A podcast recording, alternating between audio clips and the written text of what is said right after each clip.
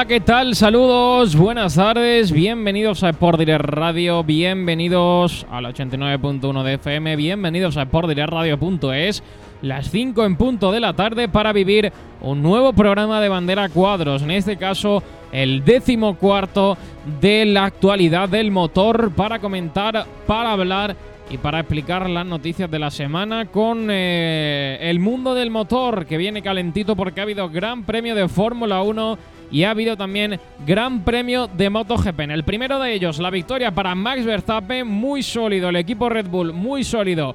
El eh, piloto holandés que se llevó la victoria en una actuación bastante cómoda del equipo Red Bull, dominó de cabo a rabo la carrera, salía desde la pole, la acabó ganando todas las vueltas de carrera liderando y con un eh, claro dominio sobre el equipo Mercedes con eh, un Lewis Hamilton en ningún momento fue capaz de acercarse lo suficiente y plantarle cara en un posible adelantamiento. Sigue siendo más líder del Mundial todavía Max Verstappen, sigue siendo más líder de constructores el equipo Red Bull tras una gran actuación de Checo Pérez que acabó en la cuarta posición y que probablemente si le hubiera quedado una vuelta más de carrera hubiera adelantado a Bottas y hubiese entrado en el top 3. No pudo ser, pero de todas formas suma unos importantes puntos. Hamilton fue segundo, tercero fue Bottas. Los españoles Sainz en la sexta posición, mientras que Alonso estuvo desde la octava. Así que gran actuación para los dos españoles. Y en MotoGP, nada mal Mar Márquez. Hay que destacar la eh, actuación de Pedro Acosta en Moto 3. Luego lo comentaremos con eh, José Martínez. Y también la victoria de Fabio Quartararo que se va a las vacaciones. Ahora van seis semanas de vacaciones en MotoGP.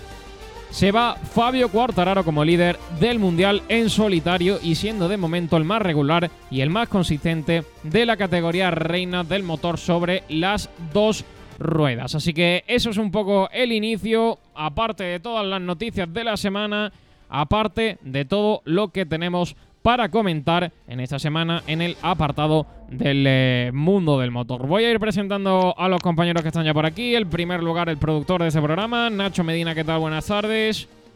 Hola, muy buenas tardes Sergio, muy buenas tardes a todos nuestros oyentes y muchas gracias por estar otra semana más ahí eh, en el Bandera Cuadro semanal para analizar todo lo que ocurrió este fin de semana en el Gran Premio de Fórmula 1 de Steinmark en Estiria. Y también analizaremos todo lo que ocurrió en motos y lo que nos ha, dado, nos ha dejado este fin de semana en el motor local de aquí de Málaga. Pero esa victoria de Max Verstappen que se llevó el domingo fue bastante, bastante sólida, como tú has dicho, Sergio. Y pone bastantes pies en el Mundial, eh, llevándole ya una, una ventaja bastante grande a Hamilton, que se queda como segundo del Mundial. Y todo esto, la semana que viene, esta misma semana, tendremos otra vez Gran Premio de Estiria, otra vez eh, aquí en Spielberg, en, Austria, en el circuito del Red Bull Ring. Y tendremos más emoción que nunca porque ya los equipos se conocen y saben de lo que son capaces cada uno en esta pista. Pues eso es lo que tenemos en el día de hoy. Gran programa el que tenemos por delante. Poco tiempo para realizarlo porque ya mismo llaman a la puerta el equipo de Sport Direct Radio con la Eurocopa porque hay partidazo a partir de las 6 de la tarde. Así que no vamos a perder mucho más tiempo. Y para comentar el eh, compañero del motor que debuta en el Bandera Cuadros, José Luis Abatero. Hola José, ¿qué tal? Buenas tardes. Hola Sergio, hola Nacho, muy buenas, con muchas ganas de estrenarme y de comentar tantos temitas de motor. ¿eh? ¿Qué te pareció la carrera del eh, Gran Premio de Estiria en el Red Bull Ring? Pues no te voy a mentir, no fue mi favorita de todo el, eh, el, mundial de momento, pero creo que este año, o sea que este año, esta semana, van a haber cositas mejores teniendo en cuenta que ya conocen la pista algo mejor, aparte de los eh, años anteriores, y de que ya se conocen entre sí pues eh, lo que viene a ser el asfalto de Estiria, ¿no? Pues sí, y además va a haber cambio de neumáticos, de esa dureza, también puede eso influir en la carrera. y todo eso lo haremos en una previa bastante rápida que tenemos que comentar. Así que vamos a arrancar el programa, vamos a comenzar como siempre por el principio, vamos a comenzar por las noticias de la semana en el mundo del motor, en el mundo de la Fórmula 1 y en el mundo de todo lo que lleva un motor. Como siempre, patrocinado por nuestros compañeros de Automóviles Nieto, lo presenta el nuevo Hyundai Bayon. Ven a Automóviles Nieto y conoce el nuevo Hyundai Bayon. Estilo, seguridad, conectividad, espacio, un crossover compacto por fuera y grande por dentro. Nuevo Hyundai Bayon. Por solo 120 euros al mes y una garantía de 5 años de kilometraje ilimitado. Nuevo Hyundai Bayon. Nuevas perspectivas, nuevas sensaciones. En Málaga, Marbella y Fuengirola. Automóviles Nieto.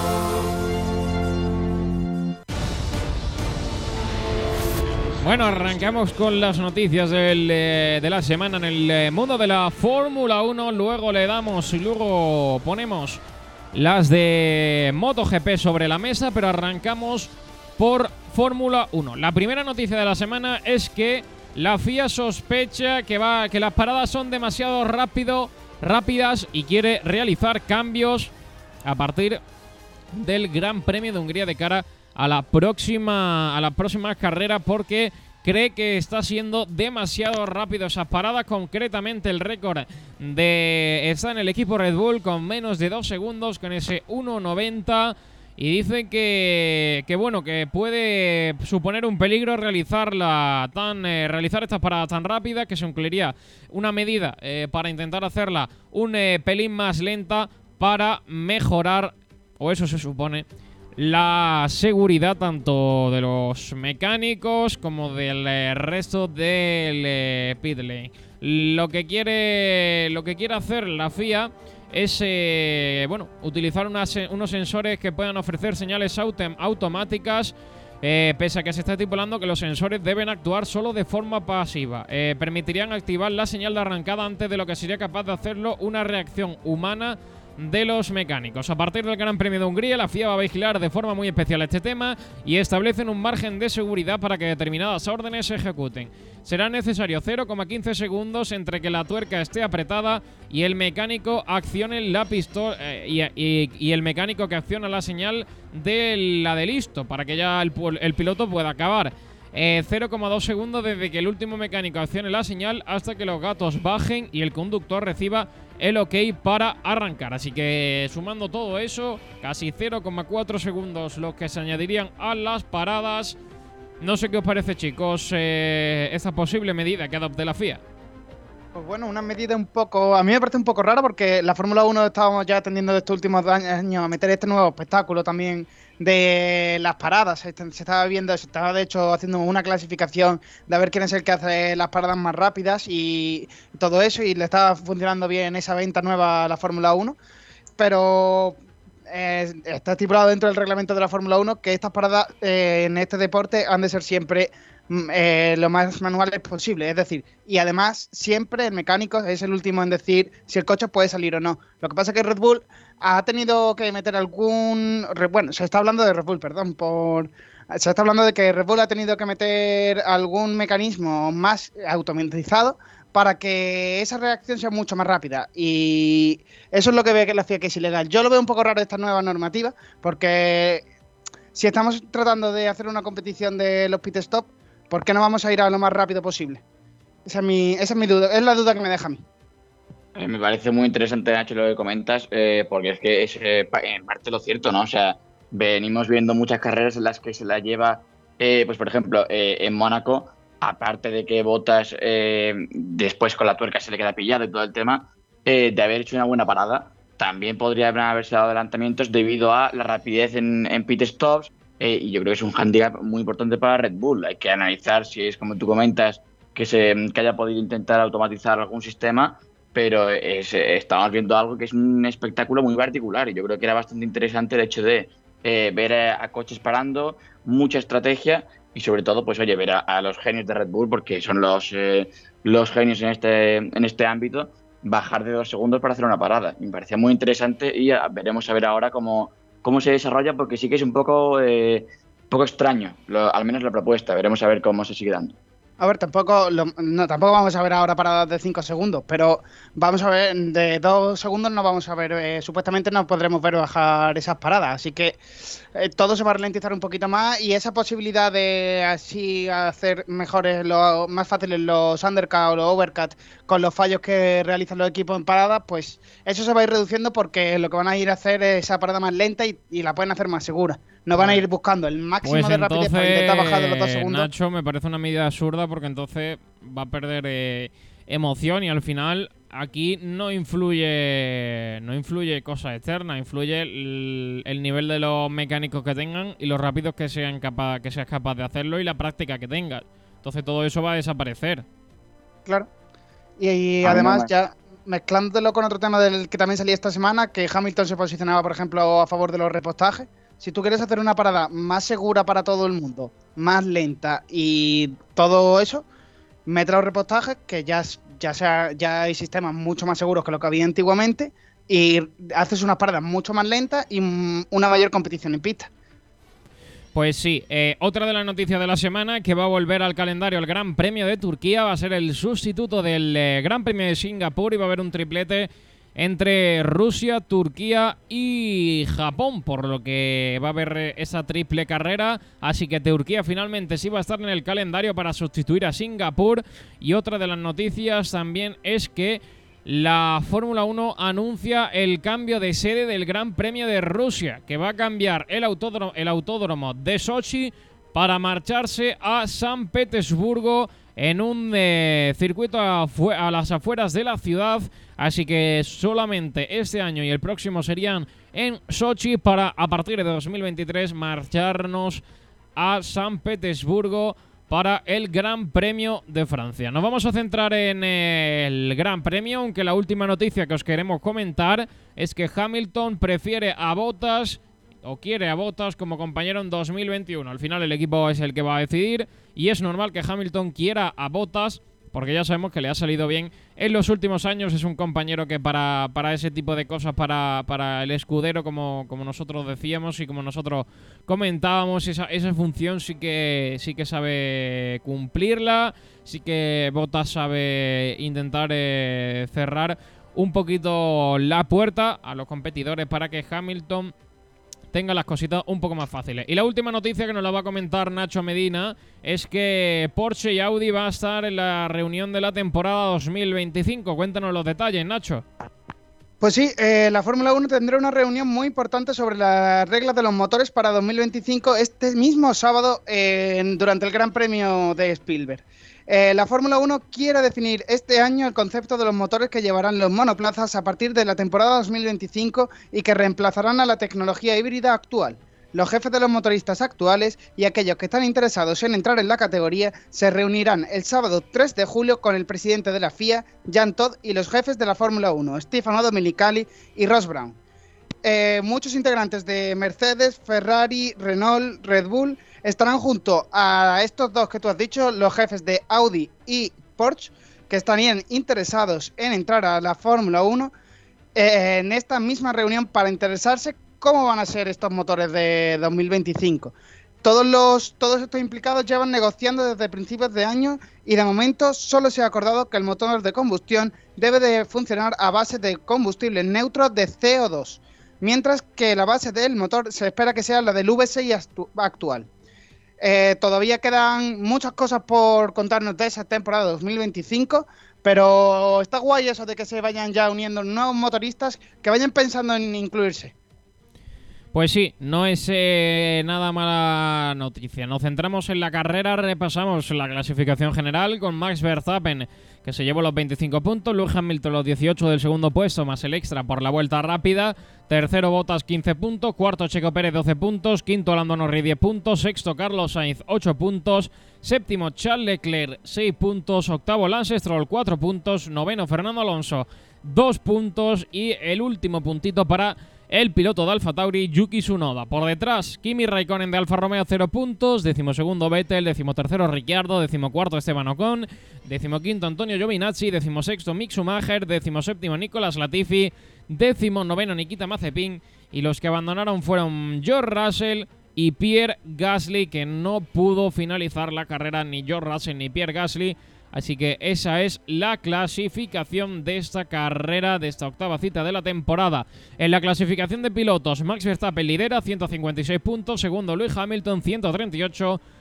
Tercero Sergio Pérez, Checo Pérez con 96, cuarto Lando Norris 86, quinto Bottas con 74, sexto Leclerc con 58, séptimo Carlos Sainz con 50, octavo Gasly con 37, noveno Ricciardo con 34 y completa el top 10 Sebastian Vettel con 30. Alonso décimo primero, 19 puntos, décimo segundo Stroll 14 puntos, décimo tercero Estebano con 12 puntos, 14 el decimocuarto Sunoda con 9 puntos y los dos últimos que suman puntos son Kimi Raikkonen y Antonio Giovinazzi, los dos pilotos de Alfa Romeo que suman cada uno de ellos un puntos. No suma nadie, no suma a partir de aquí George Russell, decimoséptimo lugar, 0 puntos. Decimoctavo Schumacher, 0 puntos. Decimonoveno Mazepin, 0 puntos. Y Nicolas Latifi, vigésimo, 0 puntos. En cuanto a la carrera, chicos, victoria para Verstappen, muy sólida, muy cómodo y por primera vez en la temporada dominando al Mercedes. Pues sí, eh, ha dominado durante todas las sesiones, bueno, casi todas las sesiones de entrenamientos libres, la clasificación y la carrera. Solo le faltó esa segunda sesión en donde sí Hamilton estuvo primero, pero eh, un fin de semana pletórico de Max Verstappen que ha dicho que quiere ir a por el Mundial y no se lo va a poner nada fácil al británico. Se lleva se lleva eh, se lleva sus, sus se lleva el máximo de puntos que se puede llevar Verstappen este fin de semana. Le falta el de la vuelta rápida pero es que no se puede decir nada malo del fin de semana del piloto holandés. Ha dominado de principio a final y le ha pasado por encima a Hamilton que lo ha intentado porque no se puede decir que Hamilton no haya ido por la victoria de la carrera ni a por, ni a por la pole porque no se puede decir. Hamilton estuvo buscándola toda la carrera pero no tenía nada que hacer con el ritmo de de Red Bull que parece que ha encontrado algo en ese motor actualizado que le, permite sacarle esas dos décimas al Mercedes de Hamilton y de Bottas en las rectas y ya en las curvas eh, venía siendo más rápido con, esa aerodinámica de Red Bull. Así que bravo por, por ese motor que ha conseguido desarrollar Honda y la temporada que está haciendo Verstappen. Y sobre todo estamos llegando a un punto a ver lo que pasa en esta carrera que puede ser igual de, decisiva que la que acabamos de, de ver pero estamos llegando a un punto en el que Hamilton ya parece que se está creyendo que Verstappen le puede quitar el mundial. ¿eh? eh ya sabemos que lógicamente se está por delante, pero es que ahora vimos a Hamilton, eh, por ejemplo, después de, ya he mencionado el Gran Premio de Mónaco, después de Mónaco, pues como que estaba enfadado con el equipo, no sé qué, y después de esta carrera como que decía, bueno, sí, todo bien, yo, yo he intentado, vosotros lo habéis intentado y toca seguir empujando, como que se dan cuenta de que quizás no tienen como para, como para parar al neerlandés, ¿no? Vemos, durante toda la temporada llevamos viendo un Hamilton muy, muy hundido, que le cuesta, le está costando entrar ahí en la, pelea de la Fórmula 1 por eso, porque está ahí hundido. No vemos al Hamilton de siempre contento con el equipo, agradeciéndole a todo el mundo, sino que está buscando problemas y está buscando fallos en el coche y en vez de tratar de ir lo más rápido posible con lo que tiene, realmente. Pues eso es lo que pasó en la parte alta. Eh, doblete de Mercedes en el podio, segundo y tercero. Cierto que sí suman eh, punto, pero no es suficiente porque todavía la ventaja va a seguir siendo alta y veremos a ver qué tal el segundo asalto en el Red Bull Ring, donde en principio deberíamos ver cosas más o menos, más o menos similares a lo que ha ocurrido este fin de semana. Otra cosita es el desarrollo del coche, porque Toto Wolf en una declaración tras la carrera hablaba de que no iban a, seguir mejorando el coche, que no le iban a seguir eh, buscándole mejoras y, progresarlo porque estaban ya centrados en 2022 y avisaba a Red Bull que, tenían que, ponerse las pilas en el coche del año que viene y dejar el de este el de este año porque si no van a tirar la próxima temporada. Ahora lo que ha ocurrido es que eh, según eh, Allison, que es uno de los eh, jefes de, rendimiento de los que se encargan de mejorar el coche, es el jefe de todos ellos, básicamente ha dicho que van a mejorar el coche y que van a seguir trabajando en el motor, así que... Seguro que esto no ha, no ha gustado eh, ni a Toto Wolf ni, ni, a nadie del equipo Mercedes porque eh, no se puede decir una cosa y ahora que salga tu jefe técnico James Allison a decir que, que no, que, que, eso es mentira y que van a seguir eh, mejorándolo. Básicamente, jugada de estrategia de Mercedes que yo creo que va a servir de poco porque ambas escuderías eh, saben que ser campeón del mundo ese año, cuidado, que, este, que, que ganar un campeonato del mundo es importante y el año que viene pues ya veremos. Yo creo que primero se vive en el presente y luego ya se verá el futuro. ¿Qué os, qué os parece a vosotros todo esto, chicos? Hombre, eh, Nacho. Eh, claro, es importante que se centre en desarrollar el coche el año que viene. El, coche del año que viene va a ser un concepto completamente diferente en cuanto a aerodinámica y forma del monoplaza. Y tiene que centrarse ahí para desarrollar ese, ese coche. Pero el de este año, es tan, ganar el mundial de este año es, tan importante como ganar eh, algunos de los anteriores ocho mundiales que ya ha ganado Mercedes. Así que tienen que seguir, como ha dicho Alison, poniendo carne en el asador y y seguir echándole dinero a este coche porque no pueden parar el desarrollo, aunque eso sí es cierto, como todos sabemos, ya el desarrollo que se va a traer aquí no es un desarrollo que sea brutal, que te vaya a dar un segundo o dos segundos, eso, eso ya no...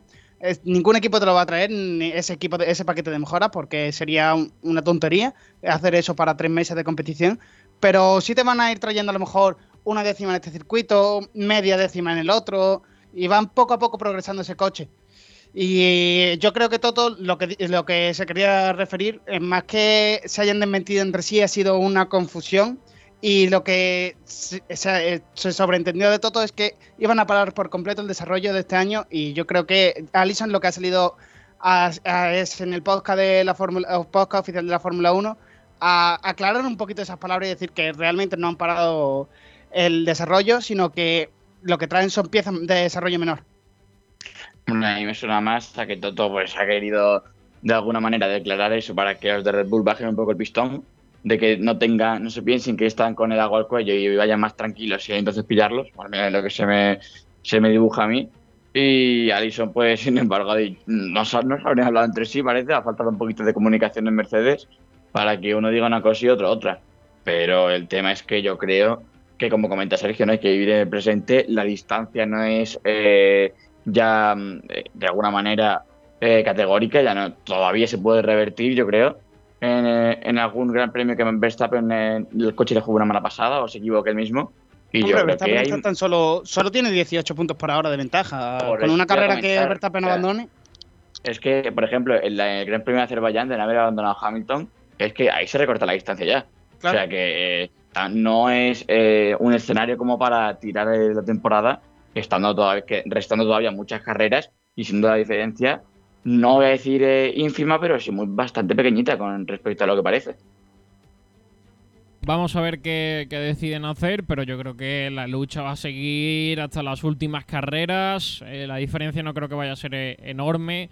Y creo que, que, los dos equipos, en todos los aspectos, van a estar compitiendo muy duramente por el campeonato. Yo creo que va a estar muy, igualado y que a pesar de que el equipo Mercedes esté llorando mucho, como suele, como suele ser habitual cuando tiene algún tipo de problema, eh, al final luego no, acaban estando tan, tan, tan mal. Eh, Ferrari parece que decepción parecía eh, al inicio de la carrera, pero felicidad al acabarla, porque la remontada de los Ferrari fue bastante buena, acabando en sexto y séptima pos en... Eh, espérate, en... Eh, que lo tenía mal.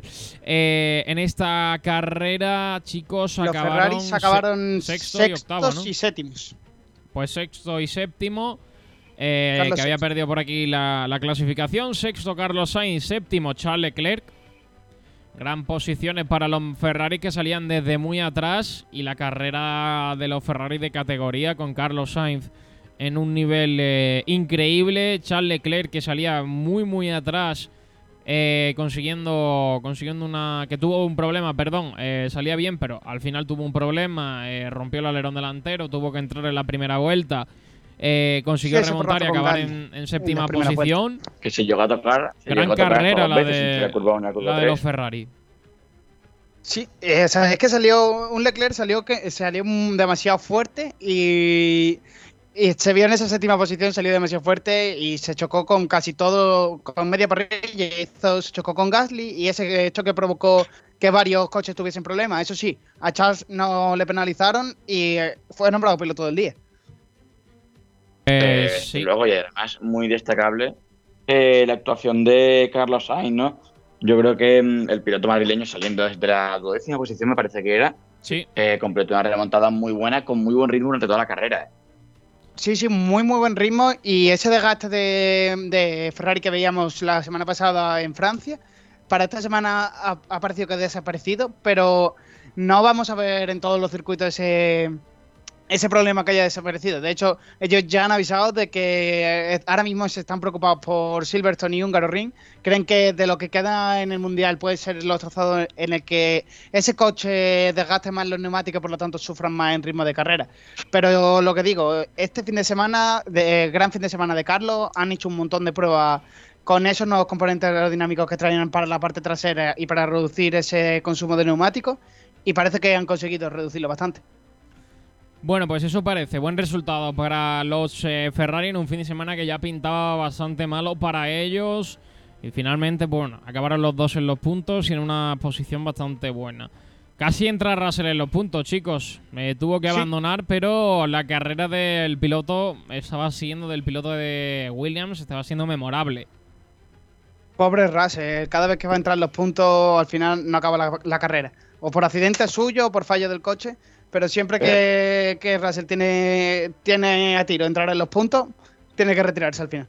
Es que está agafado ya, ¿eh? Vaya, vaya clasificación que hizo, que era un décimo. Se le suma además el tema de Yuki Tsunoda de que le penalicen con tres puestos y sale décimo. Muy buen ritmo en carrera. Si llega a colocar. eh, llegó a la octava posición, se llega a colocar noveno, sé, y no sé si octavo, ya no recuerdo. Y al final, pues es que ya es, eh, parece que, que le ha mirado un tuerto a Russell, ¿no? No solamente con. Yo no Williams, que- qué le habrá hecho a alguien, pero no tiene que no suerte el solamente- pobre. no solamente con Williams, fíjate lo que le pasó con Mercedes cuando iba a ganar la carrera en, en Shakir, cuando Hamilton dio positivo por COVID. Es que es, eh, me parece que es eh, un piloto con mucha mala suerte, pero que se ha demostrado el talento que tiene. ¿eh? Tiene Sí, eh, mucho talento Williams, ale- el piloto inglés, pero eh, le vamos. falta, le falta esa- ese puntillo de concentración. Bueno, y ya no solo de concentración, porque también lo de este fin de semana ha sido mala suerte. Pero estamos viendo que a una vuelta es un piloto excepcional, pero los domingos se suele relajar y en la salida, de hecho, suele perder muchas posiciones y luego no tiene ese ritmo de carrera que debería de tener, aunque tenga esté conduciendo un Williams. Pero suele- fin de semana muy se suele- positivo. este. Se suele relajar y que tampoco acompaña eh, el monoplaza. Claro, es que ese, Williams no acompaña, claro. eso es lo primero. Pero, Claro, pero. No, pero no salió mal, Russell. Hizo una.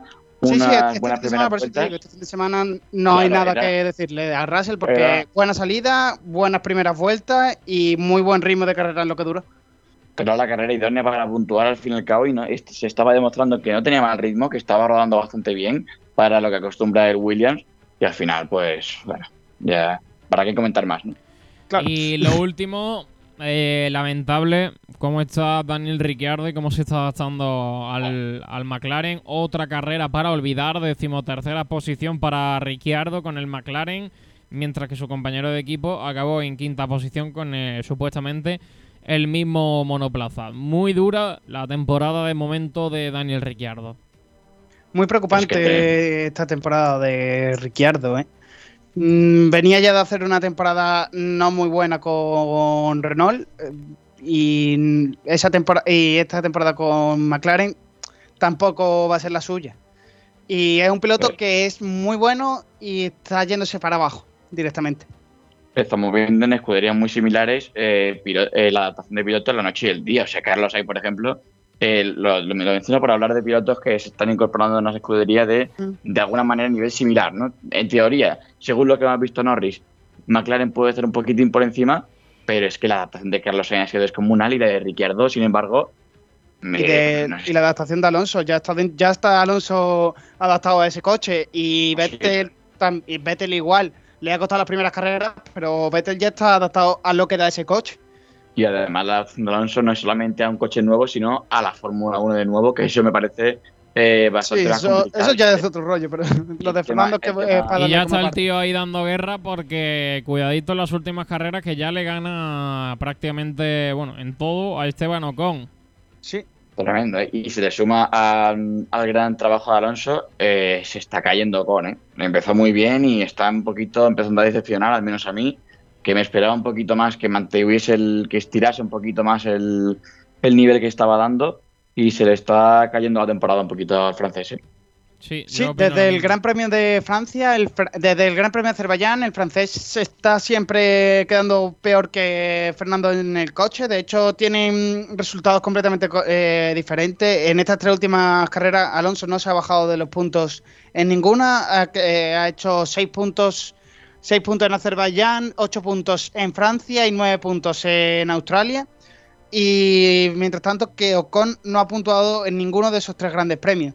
Por lo tanto, mm, ahí estamos viendo como Fernando a lo mejor le ha cogido ya más, más el confort a este coche que, que Esteban Ocon. Pues parece que sí, y yo creo que Fernando carrera a carrera va, va cogiendo más sensaciones, ya dice que está empezando a divertirse, eso también se, nota y, y, el nivel que está dando yo creo que es bastante bueno para saber que lleva ocho carreras en la Fórmula 1 tras dos años de, de parón. Y la verdad que, que vuelve Fernando a ser eh, el piloto muy regular, de estar siempre en zona de puntos, que yo creo que es donde le corresponde estar a ese Alpine. Yo creo que no está para mucho más. Y yo creo que está sacándole ya casi el 80% del rendimiento al coche. Sobre todo lo que nos alegra es eso, ¿no? Que después de la clasificación hablaba por radio, sin importarle la posición, dijo, eh, bueno, a ver, no iba a decir que no le importaba, pero que dejándolo a la posición me he divertido mucho, me he entretenido mucho y eso es lo que nos gusta, ¿no? Ver a Alonso con 39 años, casi 40, eh, volver a ser el piloto pues que se, que se disfrute, que disfruta cada curva. Y eso es lo que a mí, a mí al menos más me gusta del Gran Premio. Y es que es para lo que ha vuelto a la Fórmula 1, ha vuelto para divertirse, porque él sabe que no tiene un coche para ganar el Mundial, así que no tiene esa presión y ¿para qué va a volver si no es para divertirse? Y echar... Eh, en plan, trabajar de lo que más le gusta a él, estar en la Fórmula 1, que ha sido su deporte toda la vida.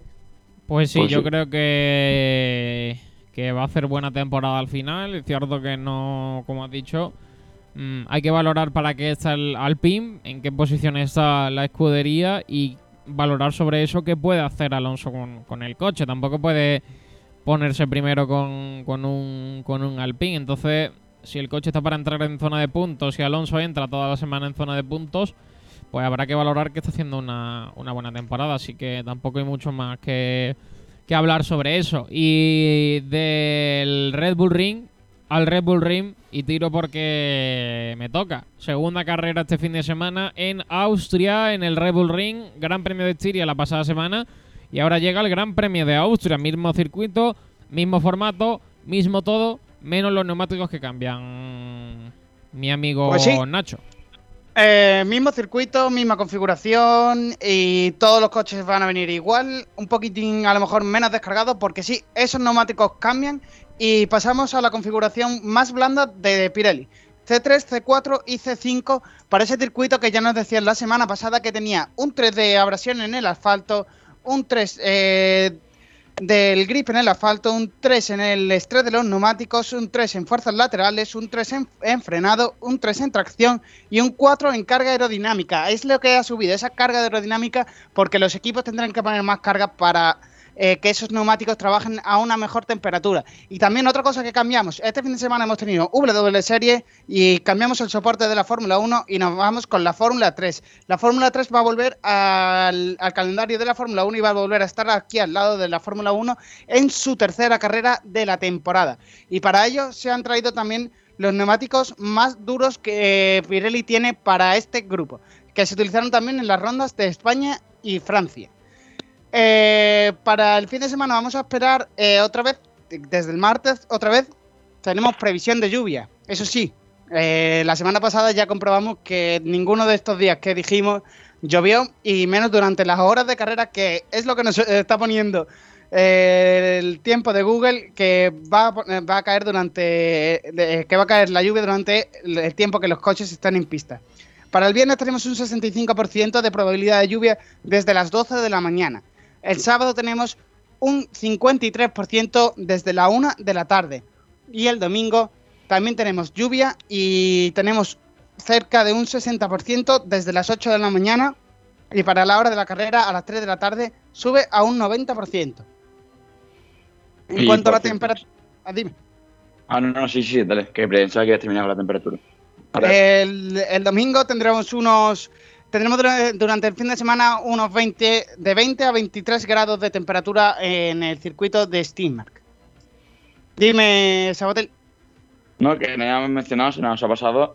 eh, este fin de semana, el viernes, eh, Wang Yuzu se montará en el monoplaza de Alonso en los Libres 1. ¿Cierto? Este fin de semana va a sustituir el piloto chino de la Fórmula 2 a, Fe- a Fernando Alonso en ese Alpine. Eh, es un piloto de prueba de Alpine y esperamos mucho de él, En la, la verdad, primera- para en la la primera próxima práctica. temporada. En las primeras que- prácticas le va, le va a sustituir. Sí, ya había, había algún que otro enfadado cuando se nombró Alonso, cuando se, se publicó que Alonso iba a ser el piloto de Renault. Algún otro enfadado que ya quería el chino de, em, en la Fórmula 1, ¿no? Sin embargo, pues no, lógicamente todavía no lo han encontrado lo suficientemente hecho como para montarse, pero ya eh, será, pues uno de los, lo estaba leyendo otro día, eh, de los muy, muy, muy poquitos chinos que participan en un gran premio de Fórmula 1. Sí, han habido muy pocos eh, asiáticos que han participado en la Fórmula 1, pero poco a poco están llegando más. De hecho, ya, ya también llegó el japonés Tsunoda tam- a la Fórmula 1 este año. Y hay un se está diversificando un montón las nacionalidades de, de los pilotos de la parrilla últimamente. Pues sí. Y seguimos con los horarios del Gran Premio. El viernes tendremos la primera actividad en pista a partir de las once y media de la mañana. Eh, después tendremos los libres 2 a las 3 de la tarde, los libres 3 a las 12. Y, eh, perdón, el vier- eh, ya el viernes, eh, el sábado, perdón, tendremos los libres 3 que serán a partir de las 12 de la mañana y la clasificación a las 3 de la tarde y conoceremos la parrilla al completo a las 4 de la tarde. Eh, la carrera el domingo, el plato fuerte, a las 3 de la tarde, como siempre. Eh, se podrá seguir a través de Dazón y los diferentes medios. Y, aquí también la daremos, en Aquina Sport Direct también podréis seguir la carrera al completo. Bueno, pues eh, eso es eh, lo que va a pasar este próximo fin de semana. Clasificación y carrera la viviremos aquí. Gran Premio de Austria, mismo circuito, novena ronda de la temporada. Y a ver qué ocurre, a ver si nos deja unas sensaciones similares a esta o si es algo completamente distinto. Así que por aquí cerramos la Fórmula 1. Gracias, eh, Sabatel. Un abrazo, cuídate mucho. Gracias a vosotros. Y vámonos a la MotoGP, pero antes despido a Nacho Medina también. Hasta luego, Nacho, un abrazo, cuídate mucho, nos vemos el fin de semana. Hasta luego, Sergio. Nos vemos y un, un saludo también a todos nuestros oyentes.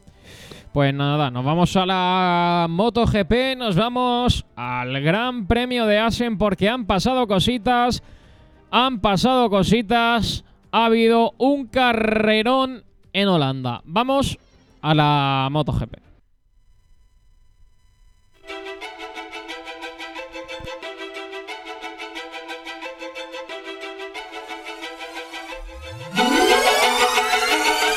Campeón de campeones objetivo en mente Avanzar posiciones hasta colocarse al frente Siente la velocidad y el asfalto caliente Marc Márquez vive ahora y su leyenda lo hará siempre Campeón de campeones con un objetivo Vámonos a. MotoGP, vámonos a l- la competición de las dos ruedas porque este fin de semana ha sido la última carrera antes del parón, la última carrera antes de que nos vayamos al parón de verano de 5 o 6 semanas, eh, las vacaciones de MotoGP que llegan a partir de ahora. Nos quedamos sin carreras, pero tenemos que contar lo que ha pasado este fin de semana en el Gran Premio de Asen, que este fin de semana ha sido ese último Gran Premio, como comentaba, antes de las vacaciones de verano que ya han llegado y que van a cambiar cositas de cara a la segunda parte de la temporada. Se han disputado hasta ahora nueve carreras de MotoGP y sigue siendo un nombre propio, el de Fabio Quartararo, que volvió a ganar la carrera y que ahora mismo se queda como líder de la clasificación por pilotos y cada vez siendo muy solvente, porque a pesar de que no ha ganado muchas carreras, no ha sido siempre el que se, el que ha vencido, ha estado muy regular, ha estado siempre en las posiciones altas y eso le, le hace mantenerse de momento primero en el campeonato de pilotos. Hay bastantes cositas que comentar porque la carrera nos ha dejado varios titulares, pero también hay varias noticias importantes que tenemos que comentar eh, durante lo que ha ocurrido durante esta semana, porque hay varias noticias importantes, recientes, eh, y bueno, también algunas noticias que nos dejó la carrera, así que ya está por aquí José Martínez. Hola José, ¿qué tal? Buenas tardes. Muy buenas, Sergio. Bueno, ¿qué sensaciones rápidamente? Te dejo un poco, un poco la carrera, unas cuantas pinceladas antes de comenzar.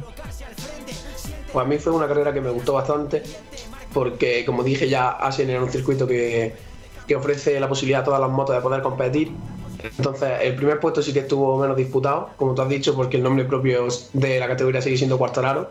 Pero vimos una pelea por el podio, un espectacular, y por el quinto y sexto también, algo que no se vio hace mucho tiempo. En MotoGP teníamos un grupo de 10 pilotos que lo cerraba Mar Márquez, aunque al final no en esa posición. 10 pilotos capaces de quedar en ese top 6 o top 3. Es algo que no se suele ver en MotoGP, esto solo se, se da en circuitos como Asen.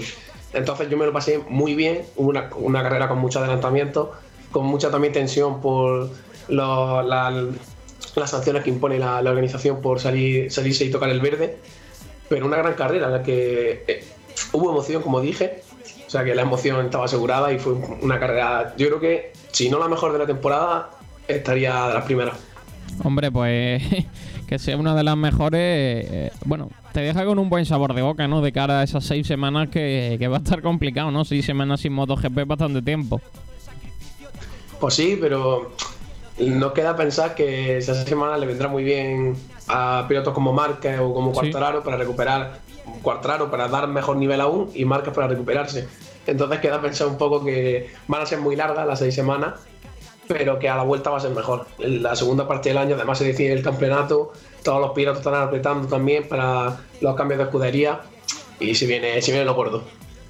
Pues eh, ahora analizamos un poquito más en profundidad la carrera porque nos ha dejado bastantes cosas, pero la primera noticia, el titular en nombre propio de MotoGP, la noticia de la semana es que Viñales se va a marchar de Honda en 2022. José. Pues sí, después de una tensa relación, la que está viviendo este año Viñales con, con Yamaha, en la que llegó incluso a decir la carrera pasada que estar así es una puta vergüenza porque él decía que él sabía cómo podía corregir la moto, pero como que Yamaha no daba con la tecla. Hizo unas declaraciones que estaba claro que iban a traer cola. Y después de un año bastante turbulento, eh, se ha confirmado ya oficialmente su salida de Yamaha. Algo que nos dejó ver, a pesar de que era segundo, nos dejó ver diciendo que era una opción que tenía desde el principio de temporada. Pero al fin y al cabo le quedaba un año de contrato. Sigue siendo Yamaha una de las marcas más potentes de, de MotoGP y queda raro que con un piloto como Viñales, que aspira tanto, eh, anuncie a mitad de año ya su marcha. ¿Qué futuro crees que le espera? Pues la verdad que es un futuro incierto. Primero que todo porque él ha dicho que se va porque por A o por B no ha conseguido sacar su máximo potencial en, la Yamaha, que es algo con lo que estoy totalmente de acuerdo. Viene, viene a hacer último la, pasada carrera y en esta queda segundo. Pero el caso es que todos los, todos los contratos están cerrados ya. Eh, Honda ha firmado sus dos pilotos renovados, Ducati tiene sus pilotos también renovados. Entonces, de quedarse más Viñales, o, sacude a todos los pilotos, o tiene que irse como se está dando a Aprilia. Y Aprilia, al fin y al cabo, no es una marca ganadora, y menos cuando le quita las concesiones. Entonces, es un paso arriesgado de Viñales. Yo imagino que tendrá alguna oferta de alguna marca grande y que se sacudirían los pilotos y habrá baile de pilotos, porque si no, es un futuro bastante incierto el que le espera a Viñales. Bueno, eh, hay declaraciones por parte de, las dos partes. Por, eh, por una parte, el equipo de, Yamaha con eh, Lynn Jarvis, su manager. También hay declaraciones de, de Viñales. El, el director de Yamaha ha dicho que, van a despedir eh, con tristeza a Maverick Viñales a final de año, que están en, la mitad de su quinta temporada y que a lo largo de estos años han alcanzado muchos puntos altos, pero también han tenido que gestionar momentos bajos. Después del Gran Premio de Alemania, que fue el fin de semana más difícil de nuestra relación tuvimos importantes discusiones en Asen y llegamos a la conclusión de que el interés de ambas partes tomarían caminos separados en el futuro. Yamaha se esforzará al máximo como siempre ha hecho para dar todo el apoyo a Maverick y terminar esta temporada de la mejor manera posible. Mientras que Viñales, eh, el piloto, ha dicho, esta, eh, esta asociación ha sido muy importante para mí durante los últimos cinco años y separarnos ha sido una decisión difícil. En esta temporada juntos hemos vivido grandes logros como momentos difíciles. Sin embargo, el sentimiento que queda es de respeto y de aprecio mutuos. Estoy plenamente comprometido y me esforzaré por conseguir los mejores resultados en lo que queda de temporada. Eh, bueno, parece que ha sido una relación complicada en los últimos años y que se rompe de la peor manera, ¿no, José? Pues sí, al fin y al cabo es lo que tú comentas. los picos altos de Viñales es cierto que han sido muy altos, ha, ganado carreras, ha peleado por mundiales, pero el problema es que los picos bajos no solo eran malos resultados, eran malos resultados, malas actitudes del piloto, peleas con el equipo, y eso al fin y al cabo va desgastando un poco la relación. Mm, lo que está claro que cuando anuncian la marcha nos van a decir Yamaha expresa su máximo disgusto por la estación de Viñales, pero deja muy mal sabor de boca que después de cinco temporadas, teniendo renovada ya la siguiente, te, vayas de la marca. Eso dice un poco la situación actual del equipo. Eh, Viñales lleva todo el año luchando con la moto, pero es que ahora también está luchando contra el equipo. Y ese es el paso que la. Ese ha sido el factor determinante para que decida su marcha de Yamaha. Bueno, pues Viñales que se va a marchar esta temporada del equipo Yamaha, así que esa es una de las eh, noticias, quizás un poco inesperada porque le quedaba todavía un contrato más con su escudería y finalmente pues van a romper ese contrato para acabar para acabarlo a final de esta presente temporada. Otra de las noticias eh, es eh, lo que ha ocurrido con, con Adrián Fernández, José. Sí, el Adrián Fernández, que a lo mejor por el nombre los oyentes pueden estar un poco pensando, el hermano de Raúl Fernández, el actual segundo clasificado de Moto 2, que tuvo un, un escontonazo, digámoslo así, fuera de la pista con, con ¿Qué, ¿qué ha pasado? Que, sabemos que, esas cosas gustan, ¿eh? el morbo siempre... Y, pero justo cuando, por ejemplo, cuando es categoría reina, que son dos gallos peleando, pero cuando es una abusón en busca de un, de un piloto recién llegado, ahí gusta menos. Eso es que es Romano Fenati, que todo el mundo lo conoce ya por, por su incidencia dentro del Pado, donde llegó incluso a golpear al, jefe del equipo de Valentino Rossi, que Fenati estaba en, la escuela, en la famosísima escuela de piloto de Valentino, y hasta el propio Valentino tuvo que decir que tiraron la toalla con él, porque es un piloto muy temperamental. Y se pudo ver como la carrera pasada un tío con 25 años tuvo una trifulca con, con Adrián Fernández de 17, lo que conllevó que el hermano Raúl Fernández tuviera que ir al box de su hermano y sacarlo en brazos, porque se estaba liando bastante. Y luego también Raúl Fernández aprovechó para, en rueda de prensa para pedir un poco a los medios que, que no tiraran mierda sobre su imagen, porque al fin y al cabo él es un piloto de KTM, él está haciendo un gran mundial y las informaciones que se estaban dando sobre Raúl Fernández eran muy falsas. Entonces, aprovechando también un poco la, la trifulca de su hermano, aprovechó para pedir un poco de, no de respeto, pero un poco más de cuidado a la hora de, qué información publicar y contrastarlo un poco. Bueno, pues imágenes que la verdad que no, que no gusta que ocurran, porque bueno, al final también tiene que haber, tiene que ser una rivalidad sana, ¿no? Que, lleguen ahí a, casi pegarse hostias, vamos, hablando mal y pronto. Pero, pero bueno, y otra, pasando de esta más noticia, que tampoco es que sea muy, muy positiva, la que sí lo es es lo que ha hecho Pedro Acosta, eh, que, es impresionante. Acabó la carrera de Moto 3 en cuarta posición tras eh, estar en el hospital un día completo. Le dieron el alta eh, un rato antes de correr la, de, hacer la carrera y el tío acaba cuarto. José, me parece una de las hazañas impresionantes del chaval. ¿eh? Lo de Pedro Acosta este año no tiene nombre, porque una carrera sale del pit lane y queda primero otra carrera sale primero, domina toda la carrera, que es algo que no se le pasa a Moto 3 y gana la carrera. Esta vez, como tú dices, sufre un, atropello en, la sesión de, entrenamiento, no le dejan correr más. Está un día en el hospital y vuelve y hace cuarto. Mm, ¿Quién puede parar a Pedro Acosta? Es la sensación que, uno tiene viendo Moto 3. Es el único piloto que tú dices, ¿qué hay que hacer para que este, para que este muchacho no esté arriba? Y cuidado con el futuro que le viene, ¿eh? Eh, Hay que recordar a los oyentes y al que no esté tan, tan metido en lo que, bueno, eh, al que le guste MotoGP, pero quizás no tenga todo el tiempo para ver las categorías inferiores, que Pedro Acosta tiene 16 años, ¿eh? Sí, y de hecho ya ha sonado para equipos de Moto 2. Y Normal, el equipo normal. KTM se ha mostrado muy enfadado de que otros de que otro equipo fueran a hablar con tanto con Pedro Acosta como con Raúl Fernández, con los dos pilotos, porque al final KTM son esos dos, Pe- Pedro Acosta es piloto de la cantera oficial de KTM. Entonces KTM se está quejando de que vengan otras escuderías a, a quitarle a Pedro Acosta. Entonces yo creo que a Pedro Acosta en Moto 3 le queda este año y no creo que el siguiente siga en Moto 3.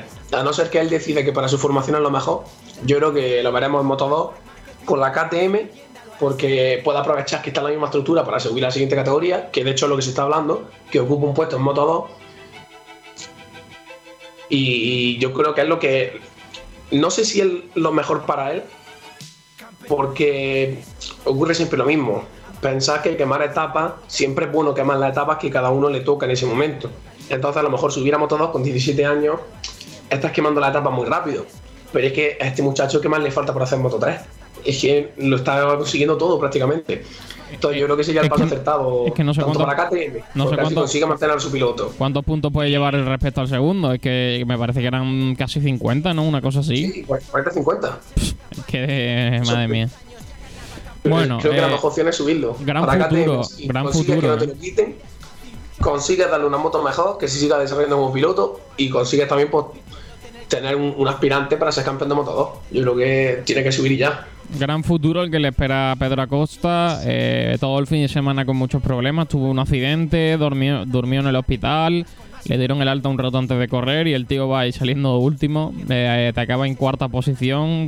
Teniendo el cuerpo, yo creo que, que, hombre, tras estar en el hospital, haber sufrido un accidente y, y, bueno, en el hospital al final no, no descansas bien. Que el tío se suba a la moto y, y haga una cuarta posición me parece memorable, ¿eh? No sé, Sí. vamos. Y no ya solo el estar en el hospital. Él intentó volver al entrenamiento después de estar en el hospital y dijeron que no, porque la, la parte alta de la espalda la tenía muy dolorida. Entonces, ya no es solo los hospitales, que no estaba en condiciones de, de- Si no está en condiciones de correr el sábado, el, el domingo es muy complicado que te encuentres bien, y menos para hacer un cuarto puesto. Eso habla un poco de la pasta de la que está hecho este, este murciano, el tiburón de Mazarrón, como le dice, que es espectacular. Es que no, se, te, se te acaban las palabras realmente para describir lo que, lo que está haciendo este año. Impresionante. Eh, respecto a la carrera de MotoGP, volvemos. Eh, hazme un pequeño resumen con las cosas más importantes en esta carrera, en esta novena cita de la temporada, en el Gran Premio de Asen, eh, que Fabio Quartararo lideró. Segundo fue Viñales y tercero fue Joan Mir. Pues la carrera empezó con, una salida mm, algo mala de Viñales. De- recordemos que Viñales venía de ser primero en todos los entrenamientos libres, en los tres, en todos los entrenamientos del sábado también. Incluso en el warm-up de, la mañana del domingo también había sido el más rápido. Viñales estaba volando sobre Asen. La Yamaha estaba, este año estaba yendo muy bien en Asen. Pero empezó la carrera, casi se toca con Cuartararo, que se vio la imagen que tuvo que girar un poco a la izquierda porque Cuartararo, muy agresivo de primera, casi se toca. Entonces Viñales, salía primero, pasó al quinto puesto. Cuartararo fue el, que- el más listo de la salida, fue el que se puso primero. Y también Van Aert, que fue el piloto que yo dije que Asen al ser un circuito tan técnico, los pilotos con buen paso por curva como Van Aert y Cuartararo se iban a ver muy, beneficiados. Y efectivamente Peco estuvo ahí en la primera línea. Y la consigna de, de Peco Van Aert estaba clara, era no dejar pasar a Cuartararo, porque con el ritmo que tenía la Yamaha, si Cuartararo se ponía primero y conseguía abrir un hueco, eh, la carrera se acababa ahí, que fue finalmente lo que pasó. Se adelantaron tres veces, Van Aert tuvo la lucha, aguantó tres adelantamientos, pero Cuartararo ya se puso primero, tiró y, y- y fue espectacular. Ya no hubo nadie más que siguiera su ritmo. Luego también destaca Marc Márquez, salía desde la vigésima posición, salía el, el número 20, el último. Y así, aún así, en la salida solo ganó nueve posiciones. En la salida de las primeras curvas, nueve Pero, posiciones. pero ¿qué clase de animal es ese? Pues, de hecho, le preguntaron luego y le dijeron qué porcentaje del Mar Márquez de siempre hemos visto hoy. Y dijo, en la salida, el 100%. Yo Hablé con el equipo y le dije, no sé si, si voy a acabar la carrera porque en la salida voy a ser muy agresivo. Y ahí vimos al Márquez de siempre, de posiciones. luego ya se, se topó con, con, esa ley espargado que le estuvo frenando durante el resto de la carrera, pero bueno, hizo una remontada de las que nos tenía acostumbrados. Luego también eh, destacar Viñales, como ya he dicho, tuvo una mala salida, pero es que el plan que tenía Viñales era salir bien. Fue, creo que fue el único piloto de los 15 primeros que puso el neumático blando delantero. La idea de Viñales, como él mismo dijo, era salir bien, ponerse primero y tirar desde el primer momento. Porque sabe, eh, él y la escudería sabía que las ruedas blandas, cuando está en tráfico, son las que, las que antes se degradan. Entonces él sabía que si estaban en, el grupo, la moto no iba a llegar bien al final de carrera. Pero con esa mala salida que tuvo, él solo se complicó la carrera. Luego ha dicho que fue un, problema de embrague, que cuando fue a dar embrague lo notó quemado. Ya no sabemos si es también otro, factor de los que ha podido desencadenar ya su ruptura con Yamaha, porque en cada carrera se queja de algo distinto. La moto este año, no sé si es Viñales, Yamaha, pero tiene problemas en, todas las carreras, siempre le pasa algo distinto y al fin y al cabo fue lo que determinó su carrera. Porque cuando tú sales con un plan, esto no es como Fórmula 1, que puedes hacer una parada, cambiar el plan y decir, por las vueltas que me quedan ahora soy más agresivo, lo que sea. Aquí era desde el primer momento, le falló la estrategia y ya no pudo hacer nada más. Luego, algo también de destacar, se notó muchísimo los pilotos que son técnicos, es como en, el tercer y en el cuarto sector, cómo se echaban encima de las otras motos. O sea, veía a Banaya en la pelea con, Nakagami, por ejemplo, que yo pensaba de verdad que se iban a chocar, que iban a tener un accidente. Porque es que eran tan rápidos el paso por el tercer y el cuarto sector, que son curvas seguidas entre las balas, que daba, la sensación de que, te, comían. Es que vimos una imagen de Márquez en la que el propio Márquez se, echó tan encima de Aleix Espargaró que tuvo que abrirse a la izquierda porque es que estaba totalmente encima.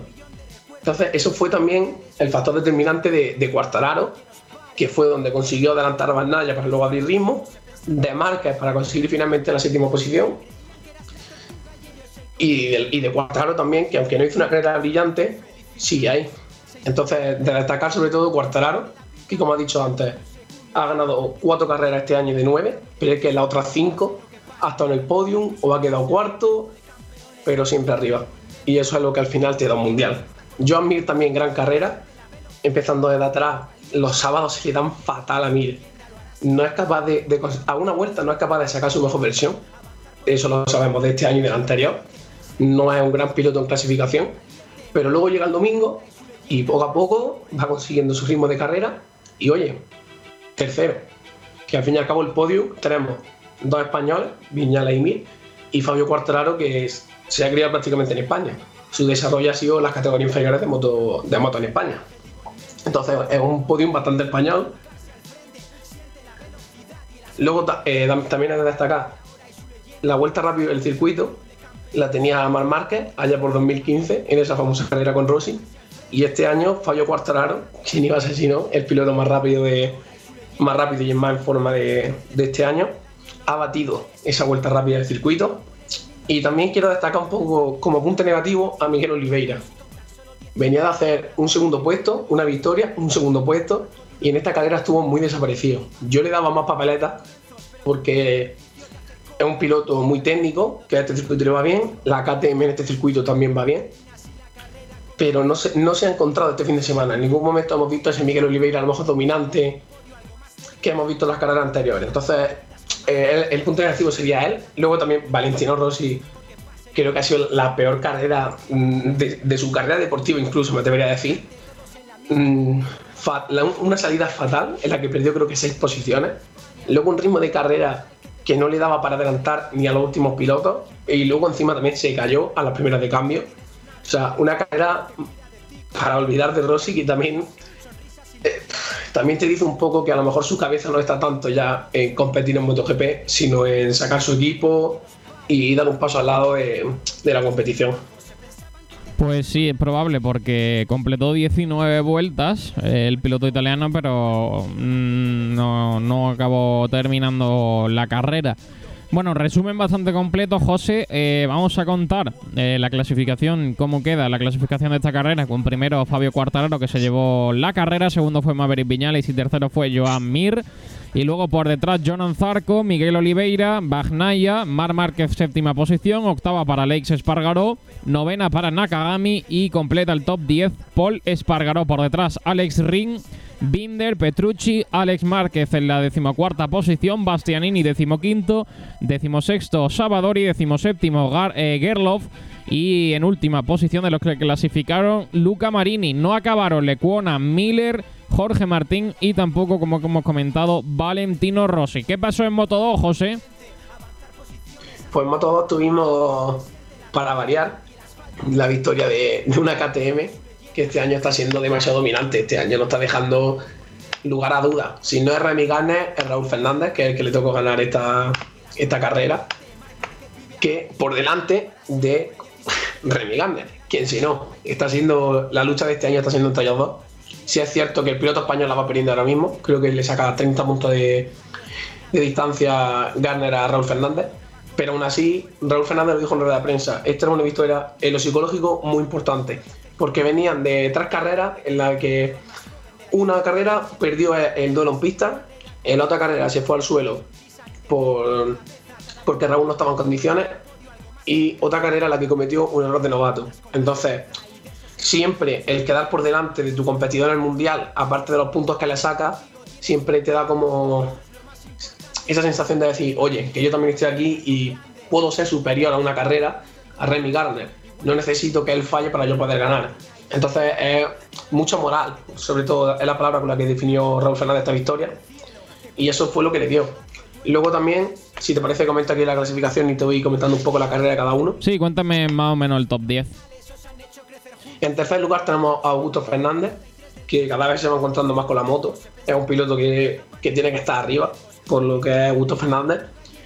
En esta carrera ha conseguido el podio. Luego, San Lowe's en cuarta posición. Llevo toda la temporada hablando de San Lowe, porque creo que es un piloto que se merece estar también arriba.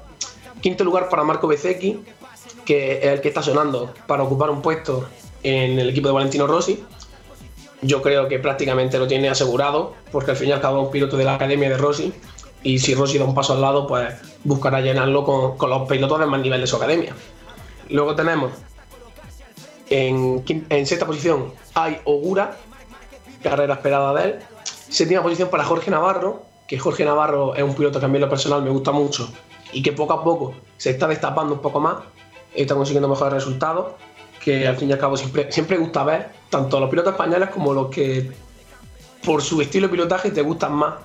Siempre gusta verlo arriba. Octavo lugar para Xavi Bier, noveno es Rotter y hicieron el top 10 Celestino Vietti. Pues ese es el top 10. En eh, la clasificación general, antes del parón de verano, Garner es eh, primero y líder del Mundial de Moto 2 con 184 puntos. Segundo, Raúl Fernández, 153 puntos. Y completa el eh, top 3 el italiano Bezzecchi con 128. Por detrás, San Lowes, 99 puntos en cuarta posición. La quinta para Dillan Antonio con 73 puntos. Sexto, Schorer con 66. Séptimo, Aaron Canet con 55.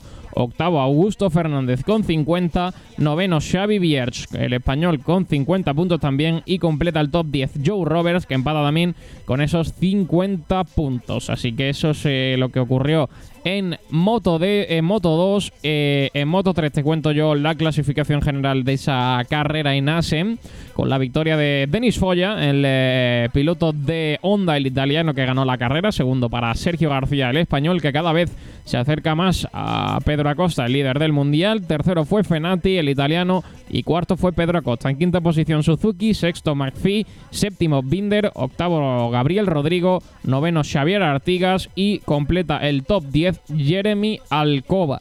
¿Cómo está la clasificación eh, general antes de este parón de verano de Moto 3, José?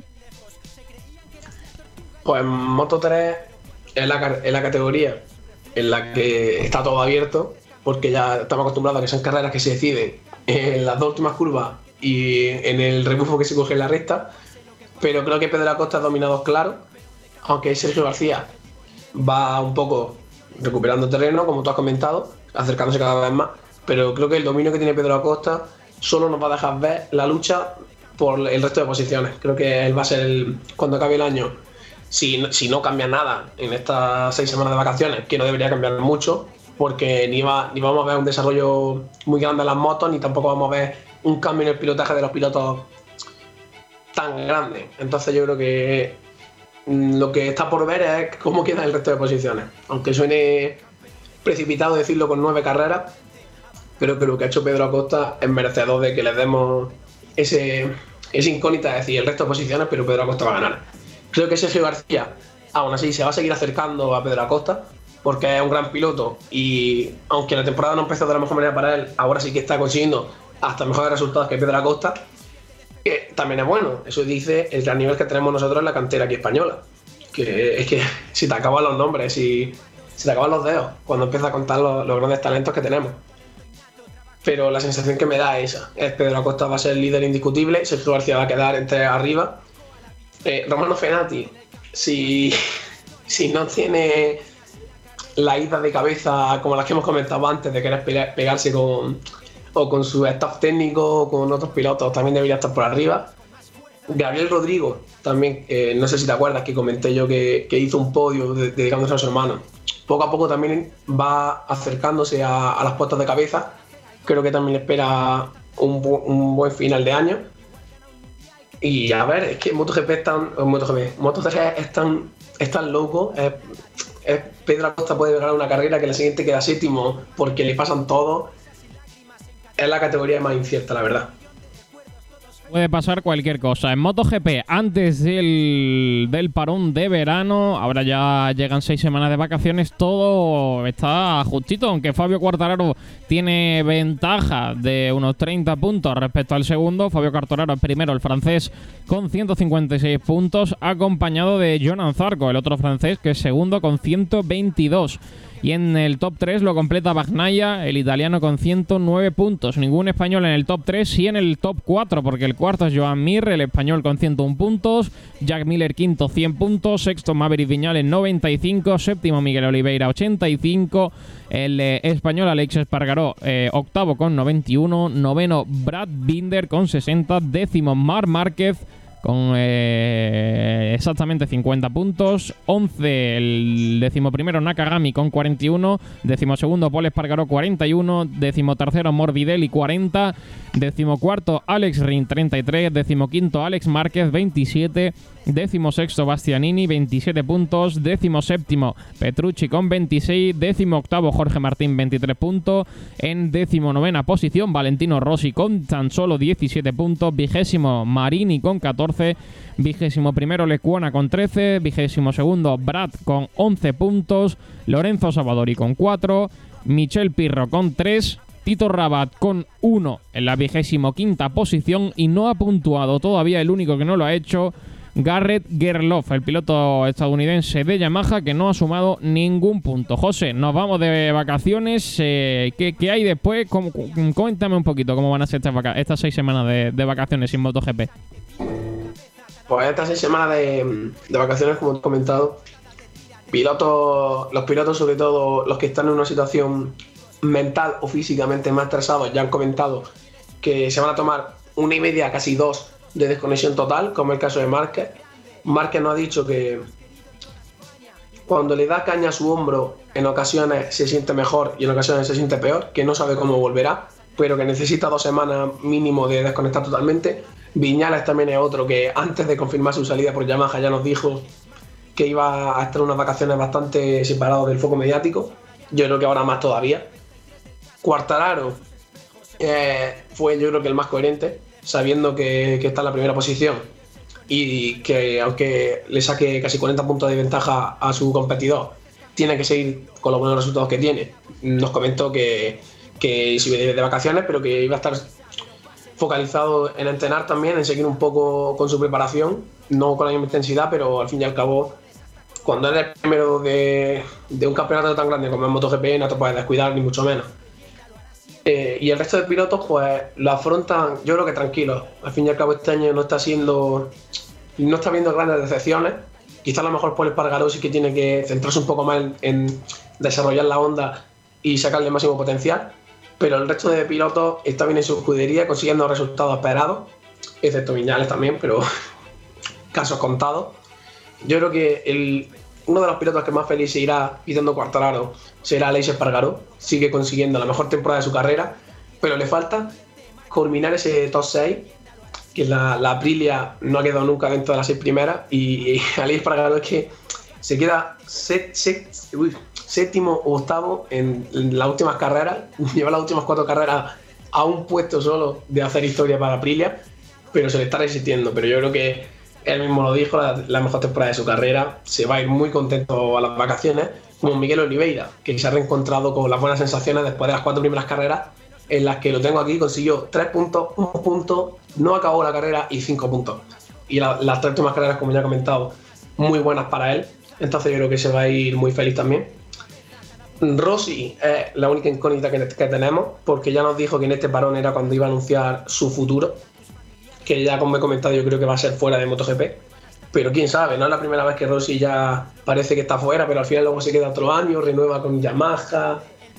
Habrá que verlo. Son seis semanas en las que en las primeras va a estar todo muy parado, pero luego ya volverá un poco al ritmo habitual de, de MotoGP.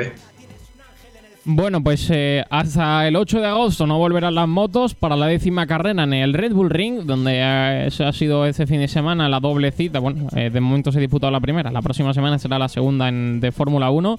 Y aquí también habrá doble cita, porque el 8 de agosto regresan las motos, como decimos, 5 o 6 semanas de descanso.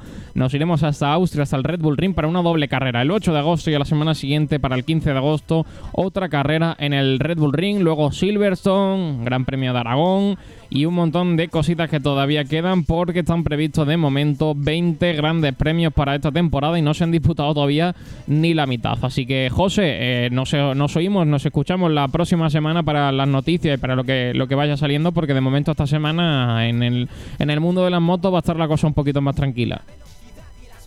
Sí, como he comentado antes, esta primera semana va a ser muy de, de desconexión, de más rumores que, que noticias fiables pero nos queda la noticia de Viñales, donde irá, de Rossi si se queda o no, de la recuperación de Márquez, o sea que habrá temidas para comentar. Bueno, pues José, un abrazo, cuídate mucho. Nos vemos, Sergio.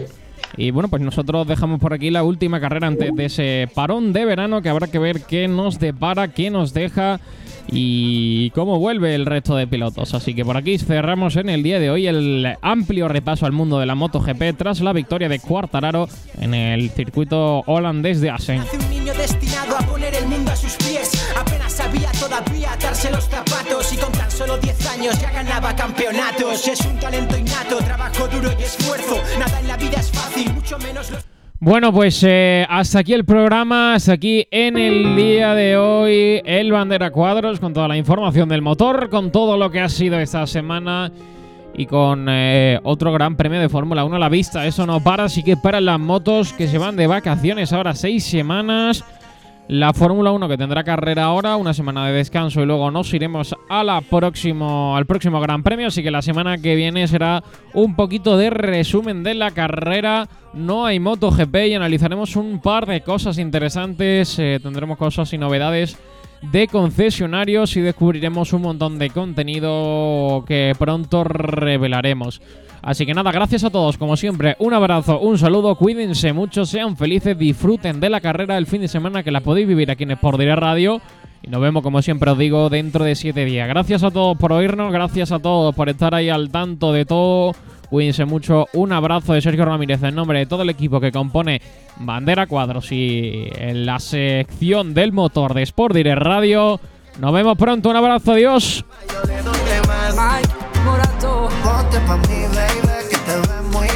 Vamos pa'l mall, manda todos los cien. Descárgate, actívate y métele coraje. Tú eres un fight, tú eres un Siento que sobre el